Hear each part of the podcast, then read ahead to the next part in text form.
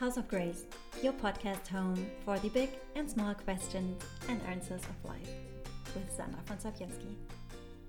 Hi, Suze. Welcome to House of Grace. I'm so glad that you have time to talk with me. And Thank it is having me. Such a pleasure to have you. yeah, I'm very happy to be on your podcast too. Um, since we are not only working together, we have a retreat coming up in 2021 with uh, Christopher Wallace. Um, I also took a private lesson, and there are more to come uh, about the um, nervous system and traumata because we had a talk before, and you are kind of specialized in this field, and it was so I was I was so blown away by what you told me, what you've told me, that I needed to know more about it. And uh, maybe maybe you can give a short introduction about how, it, or, or maybe you can say um, how and when you discovered the work of TSR. Is it TSR or TSE? Mm-hmm. TRE. TRE.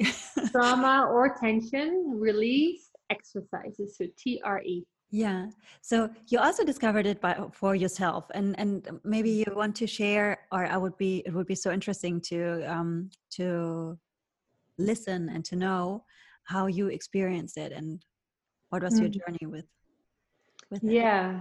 So um well basically all the different practices that I offer, uh I probably started with them because I was looking for something for myself to do, either to grow more or to deal with something that was going on in my personal life.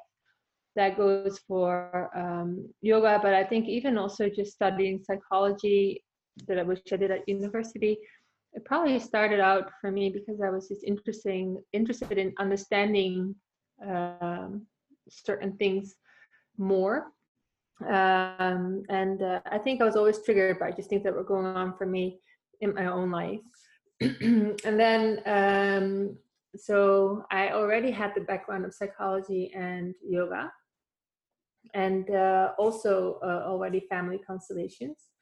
And then, um, still, there was a lot going on at that particular time in my life. There was some loss, and there was changes in where I was living, and so things were kind of uprooted, and a lot of events were uh, um, quite unexpected or felt beyond uh, like outside of my control.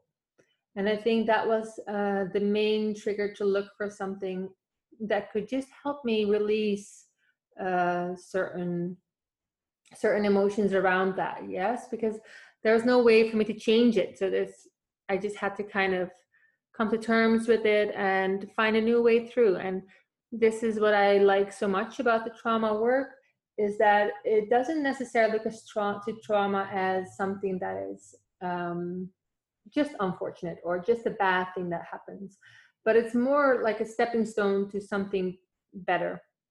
Yeah, it's the way we kind of grow and evolve as human beings. So instead of just trying to get through something or have it pass or um, uh, kind of endure it, there is another way there's a way of enduring maybe that's part of it but then also after that integrating the experience and growing from it so you become more resilient.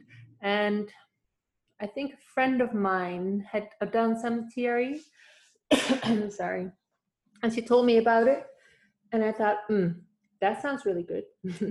And it works through the body which was for me especially at that point definitely the direction that I wanted to move into more.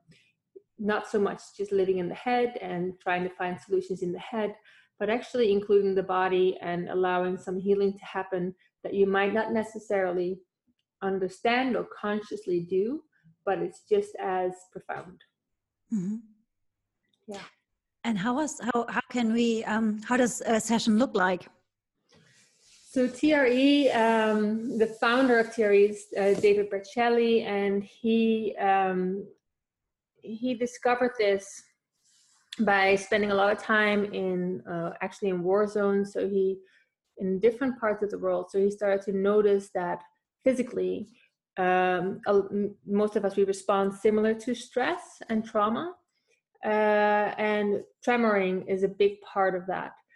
So he designed uh, different exercises. It's a series of seven exercises that builds up a little bit of tension in the body. So this is what we would do in a session. You just you go through these exercises, mm-hmm. and the exercises also uh, have the purpose of you um, training yourself in feeling your body and sensing when there's a tension building up. So to self-regulate, to regulate mm-hmm. um, how much you need to increase that. And then we come into a relaxed position and the body can start to release. Now this can look different for everybody, but the release doesn't doesn't come from the muscles. It's a movement that is triggered by the nervous system. Now all mammals have this ability and it's a tremoring movement and it can look like i said it can look different for everybody it can be very subtle almost invisible it can be large movements and the movements uh, are just a way for the nervous system to release any excess tension that it's holding on to. And do you combine it also with questions or is it just the bodily um, exercise? Well, TRE in itself is just physical. It's just a release without necessarily knowing what you are releasing. Um, I personally, because of my background, mm-hmm. I like to combine it also with uh, conversations, but sometimes I just do TRE for first couple of sessions and then we end up going into a conversation. I think it's different for everybody depending on uh, what other modalities they might combine it with. For every therapist, it can be different or facilitator. Um, what I do notice is that if we work with the body first, the story that comes afterwards is quite often very different from the story that I would get if I would right away start with, with just talking. Mm-hmm. It's less cognitive, like it's more embodied, mm-hmm. and we might get to insights quicker. Mm-hmm. Do you have an example where you were, were thinking, wow, that's really different? Not a specific person or that I can give you an example of, but what I can say is that in general, what can happen often when you have somebody come for a session and we just talk, that you can tell that the story is a story that they've told very often before. And it's not necessarily that embodied. So sometimes yeah. the story misses the emotion that shows that it's something that this person can still feel while they talk about it yeah mm-hmm.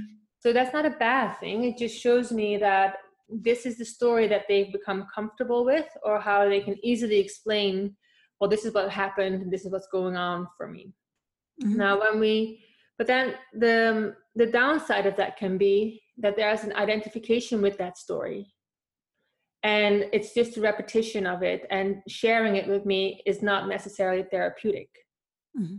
it's just a repetition so instead of spending time on that we might want to uh, release some of the tension in the body so they feel more grounded and present in their body which can combine become that which can also make them feel more safe and mm-hmm. that safety is what's key in order for us to get to anything that's more vulnerable than the often repeated story. And that's where the healing happens. So we i would like to if we talk that i can go a little deeper than just the surface. But for that to happen i need the person that i'm working with to to feel they have the space to go there. Mm-hmm. and that it feels safe and they feel safe in their own body to go there. And TRE is a great way of getting there you know, I was just thinking when you were um, when you were saying about the story you are telling yourself and you're getting comfortable with, and uh, that's the thing you know. Mm. And um, I think change happened for me as well when I, um, I mean, my therapy was super important, mm. um, but at a certain point, I was again really devastated and sad. Mm. and um, I, I, I called my friend and told her i need more therapy. I really need to change that. And i will do a hardcore therapy with five sessions per week. And she said sandra you don't need more talking. You need to act different.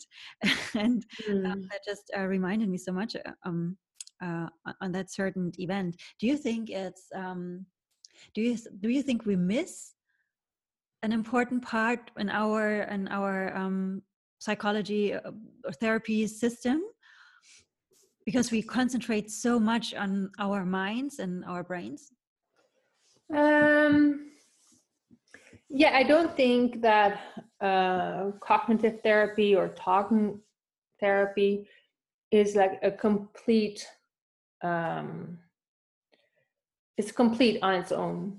For me yeah i would say there's so much more going on for us. Yeah there's uh you do yes you do have a mind and that's important you also have a body.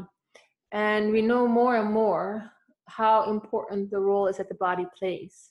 So it's not just the brain sending information to the body and the body um, responding to that but it's also the other way around mm-hmm. and uh, a lot of our the response of our body is also uh, is also subconscious. Yeah? So mm-hmm. when i get scared of something the physical response that i will feel is sometimes it's quite often something that's beyond my control right? That my heart rate goes up that's beyond my control. Uh, for the large part of course there are people who can train themselves to keep their heart rate lower but that's also training of the nervous system. Yeah that's not a mental trick. Um, so the body is is very important for us in in times of stress and times of trauma and the processes that are going on in the body as well. Now the difference between stress and trauma is that stress is usually it's considered a temporary change and the body responds to that with a temporary adjustment and that is then we hope that that's enough right so that can most of us know that that's fight or flight yeah but we kind of still feel in control. We feel that by taking action, by doing certain things, we can take control of the situation or bring it to a positive ending. Now, with trauma, there's there's always a sense of helplessness that comes in. Something happens, but it's beyond our control, mm-hmm. or we cannot make it stop. Yeah, and then something more permanent changes in the body so, and that can settle in the nervous system, can also be in the brain. There's um, a different way um, of storing the memory of trauma, traumatic events. There's lots of things that are happening that go beyond our rational brain. So, trying to solve it only in the rational brain, only by talking about it, to me seems an incomplete approach. Mm. Yeah, and sometimes um, you just start to feel something without reason. And we just talked a bit before, and uh, I do have the situation right now. Uh, and I think it's a very, very old feeling which comes up basically really without. Um, uh, without a reason, without a mm. Um, without a cause, which would let me feel like that. But in the moment, I feel um, a bit scared mm. and frightened and I can feel it in my heart.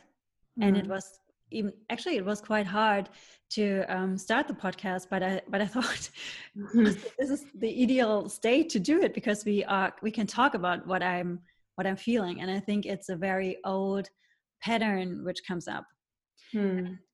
What what would your advice be for me in in, in this situation, like feeling um, scared, um, scared yeah. of losing um, something and i mean actually i think a lot of people do feel like this right now i mean not in, yeah. exactly as i feel but um, in terms of um, corona people are scared of losing their jobs and i think a lot of old emotions are coming up even though yeah. my um, problem or my situation right now yes and it can show up for everybody differently mm-hmm. um,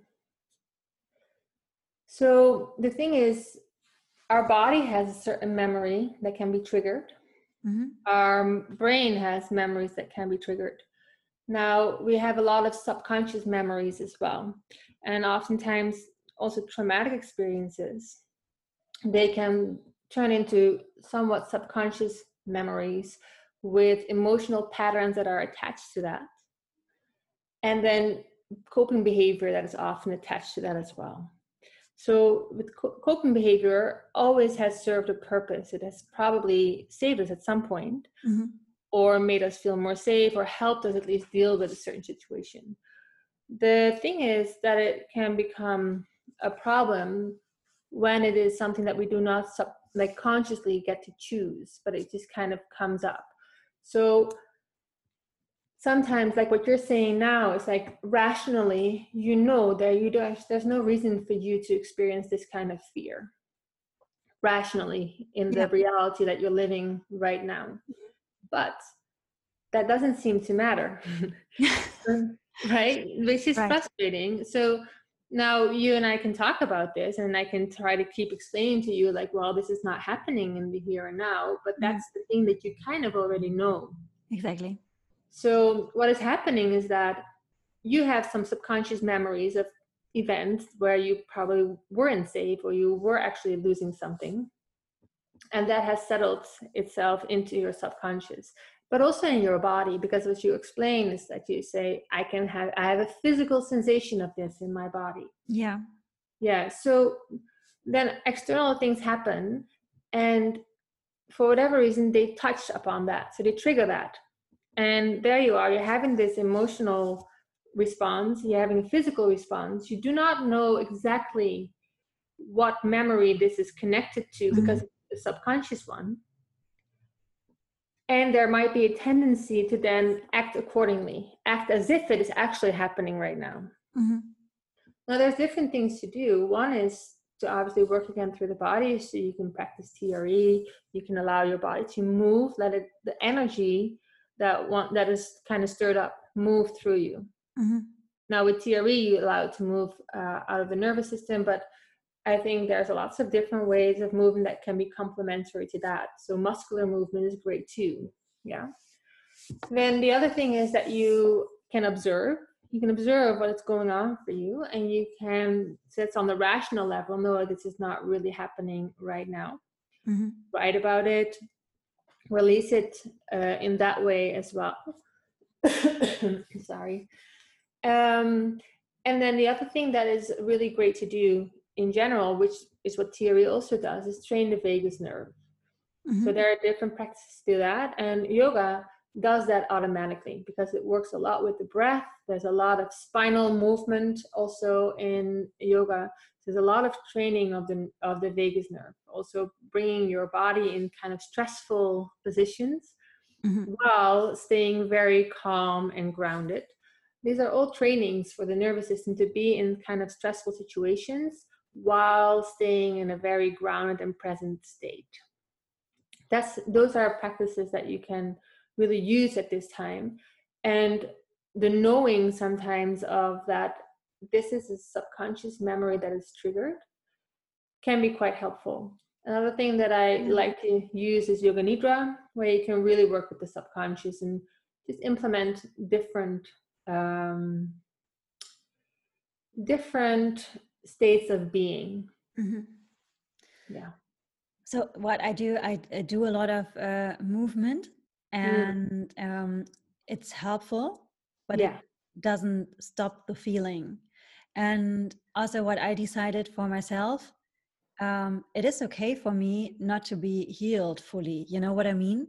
I have the feeling yeah. that um, some of my patterns and traumas, they're so, um, they are like, like little children they're with me. They, mm. they won't uh, they won't affect me um, as they did before um, but they will once in a while they will pop up and say hey sandra i'm still here. Mm. just wanted to say hi. Yeah.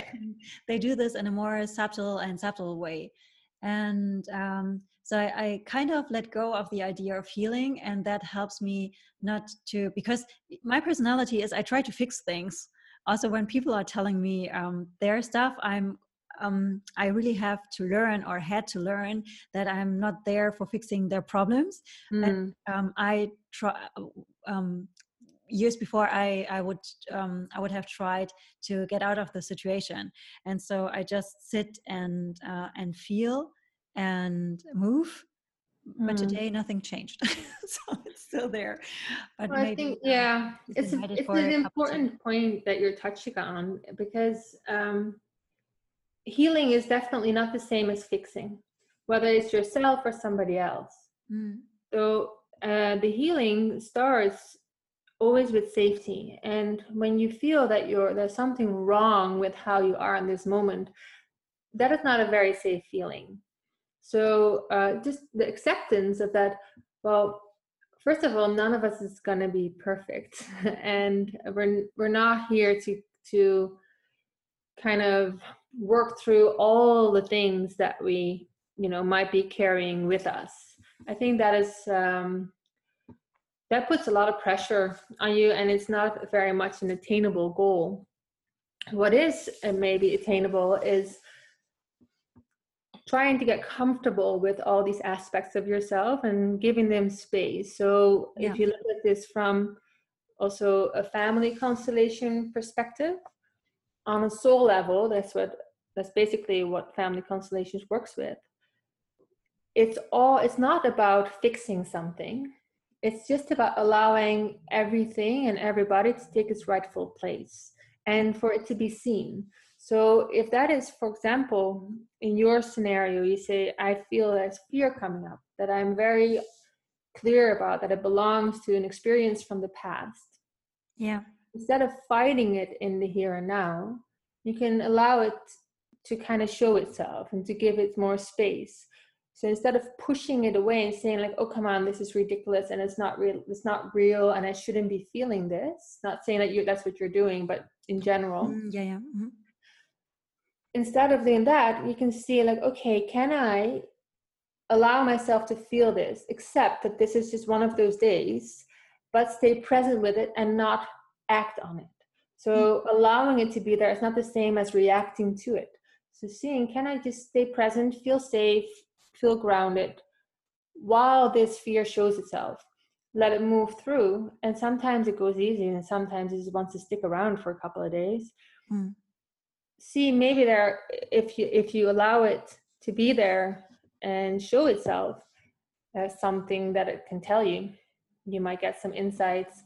But that's and that is the healing not the fixing it or pushing it away because that tends to create so much tension and and it and it doesn't go away. It's just there and it wants to be seen. Yeah and for me personally, it also helped me to um, accept that this is something which will come up maybe all my life. Yeah. And you can greet it like an old friend, you know? Yeah. Also, you said something, I'm in, I'm currently, I'm in an in a uncertain uh, position. So, mm. um, I, it just came, you know, sometimes you hear things and then it falls into your heart and it's like a truth mm. bomb. yeah. so, um, it just came into my mind that I am in a, uns- that I'm not in safety or uh, uh, in terms of that that i have a uh, yeah that i have certainty about something and yeah. um, and actually my whole life is in the moment uncertain health wise job wise everything yeah. and um, to accept that life is like that and there is no guarantee for luck health, happiness, love, and what we all mm-hmm. wish for. Um, to, to fully accept it with your heart mm. um, and find safety in uh, uncertainty. I think that's that that is something I will meditate upon today. Yeah, because that is also where the true freedom lies. Yeah, because we yeah. can run around and uh, build, you know, so-called securities for mm-hmm. ourselves, whether that's, you know, buying a house or getting a solid job, or not to say that those things are not real things to go for in life. They are. As long as you're aware that the that the security and safety that they offer you are an illusion. They're if they're never going to solve the deeper sense of insecurity that you might carry with you uh, because of trauma. That requires different work. And even and and and to be clear like trauma it doesn't necessarily mean that you had horrendous things happen to you whatever what, what is traumatizing is very uh, subjective to the person and it all has to do with a sense of safety mm-hmm. and whether you feel helpless or not. And for some, and especially when you're a child, it's quite easy to feel helpless. It's quite easy for an experience to feel very unsafe or overwhelming. So that doesn't mean that as you look at that as a grown up, that it has to look like this horrendous thing that happened. Mm-hmm. On a subconscious level, you might be carrying something with you that you're like, well, that can never have been such a big deal. And maybe it was. Yeah. So whatever is traum- traumatizing is very subjective and um, doesn't just fit into one category the um, the aim though is to kind of in a way come home to yourself so that you find the the the safety and the security inside yourself knowing that it's wonderful to to aim for things and for achievements in the external world and i definitely uh, definitely do that too but what would happen to you if that is taken away Mm-hmm. And Corona, now this situation for a lot of people, this is a situation that they're in, that they're being confronted with the possibility of losing their job, or maybe they have lose their job or lost their job already, or at least, you know, like went down in income, or it's uncertain. It's uncertain. But that can also happen when somebody's relationship ends or, you know, losses in the family. But that is life. It's always been like that we might have forgotten about it sometimes because we're most of us here at least in the west are living a very privileged life where we don't often have to question um, all these certainties in our life. But it has never been certain. The only thing that is certain is that you are going to have to walk through this life with yourself and that you better get comfortable with that with yourself. So that things can happen and you can grieve and you can be sad and you can have strong emotions but you can still be grounded and rooted in in a sense of self mm-hmm. that is so beautifully uh, said Suze. thank you um, do you have like one or two uh, questions when we are in a state of fight or flight when you're in a state of fight, when everything is really overwhelming. Yeah. Well, sometimes the um, the thing that can diffuse it. For example, like if you're in an argument with somebody and you get stuck into this thing about being right, but that can manifest in many different ways, right? It can be with a loved one, but can also be with just a random person on the street that's not even relevant. um, when you're getting into that, to ask yourself, what would it feel like if I stopped fighting? What would it feel like if I just say to this person, you're right? And to allow yourself to feel it. And sometimes that's so disarming mm-hmm. that it can just calm things down. And but that you can even have that with your work. You know, if you're like fighting your way through your inbox or fighting your way through deadlines, you can also say, like, what if I stop fighting? What would that feel like? It's like an invitation to shift your own energy. It might still mean that you have to answer all those emails. you might be able to do it with a different kind of quality to it. Yeah. yeah, your experience can be different, which is all that counts because that's what makes your reality. Mm-hmm. Yeah, whether you you answer those emails in an in a relaxed manner or you are able to actually prioritize and, and and also see that some of it is not that urgent. It's not mm-hmm. earth shattering if you don't get back to that person right away. That is going to be your experience. That is going to be your actual reality. Now your reality is obviously colored by your previous experiences but this is the practice that you are seeing how you're creating your reality that you're looking at that and you are able to sometimes pause and say can i choose something else? Is this really the only reality that's available to me? Or can i choose to stop the struggle? Sometimes you can sometimes you can't. And when you are like frozen? Hmm. yeah in a state when you are in a in a state of freeze you are not going to do much about that. Because that's the whole idea. You're basically the state of freeze is your nervous system is taking over for you. You do not mm-hmm. choose to go there. Fight or flight you don't necessarily choose to go there but there is still enough awareness that you can probably get yourself out. Yeah you can still practice mindfulness and maybe stop yourself sooner in in this state of reactiveness. Mm-hmm but freeze means basically that your system decides fight or flight didn't work. I do not feel safe or I feel overwhelmed.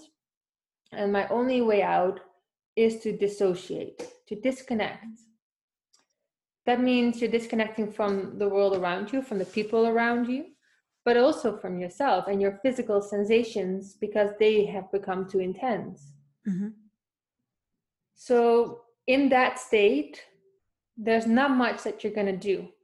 The only thing, uh, so, and you, you'll come out of that. You'll come out of that once your your system feels safe enough to come out of it.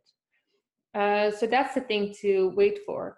Now, what we can do is train ourselves to notice how often we dissociate, mm-hmm. to train awareness around that. Because the thing is, we usually don't know when we dissociate. That's the whole point. Yeah, I was just going to ask this. yeah. yeah. So that's that's the that's the tricky part of it, you know. And but a nervous system can be trained, just like your mm-hmm. muscle can be trained. Now, a lot of us we dissociate because it has a function, right? There is also positive dissociation for example, when we when we want, when we want to work in the more subconscious mind with yoga nidra, yoga nidra is a form of dissociation. Meditation is a form of dissociation. Me reading a book in a busy coffee place and I don't want to be distracted by the sounds around me, I dissociate partially so I can focus on what I'm reading. Yeah, so there are there are healthy ways of dissociating.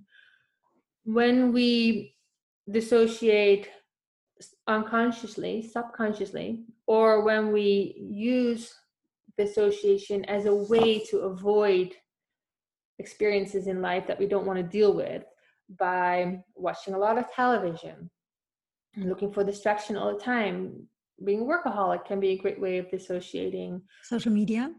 Social media is, well, I mean, it's like the biggest form that we have probably in the moment mm-hmm. but using drugs can also be a wonderful way of escaping um, so there's lots of ways that we dissociate throughout the day without even our nervous system taking us there so that's the first place where i would start to look mm-hmm. how often do i escape the moment because I find it uncomfortable to be there or to just be with what I'm experiencing in my body.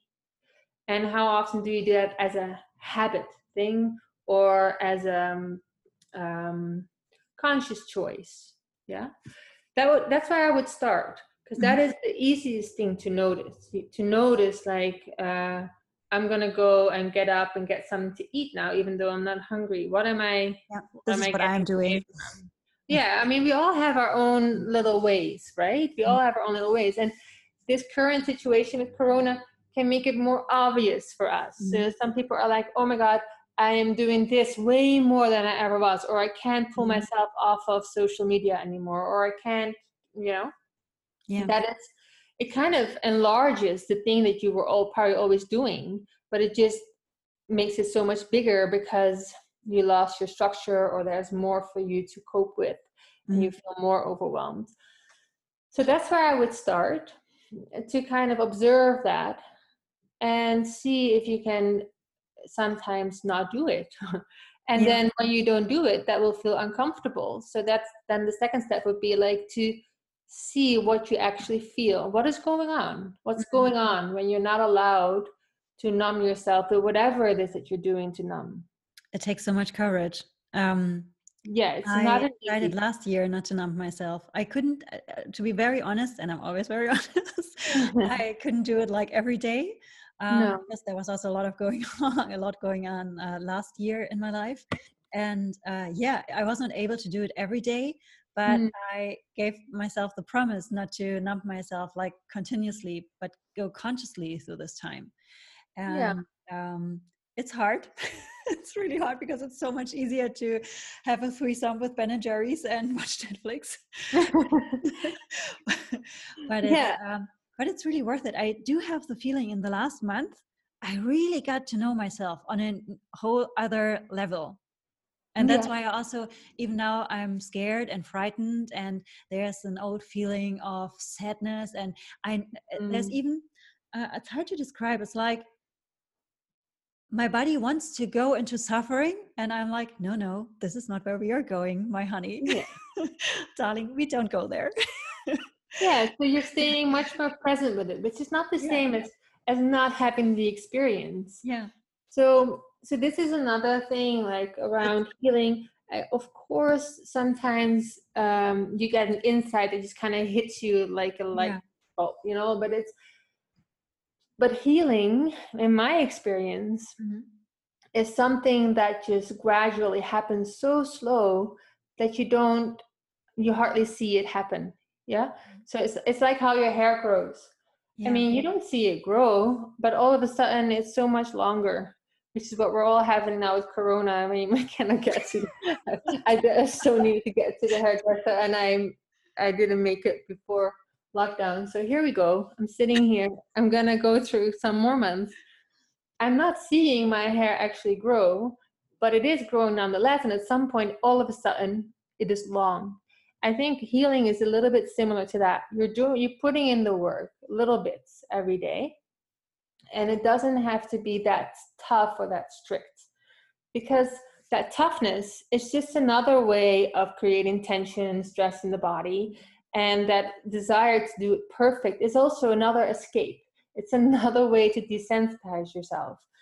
The imperfection is where it all happens. So you're not going to do this perfect. That's not the aim the aim is to just see can you allow yourself to be more present? And can you offer that to yourself with compassion? So you're going to have days that that's not going to work out. And then all of a sudden there are going to be these days that you're like yes life is not perfect and things are happening and things uh, things touch me and i'm okay. There's something underneath the surface. There's something underneath the waves that are like all the events in your life and all the people and what they trigger in you but you are able to drop underneath those waves and underneath there there's like a deeper sense of happiness and uh, of being okay mm.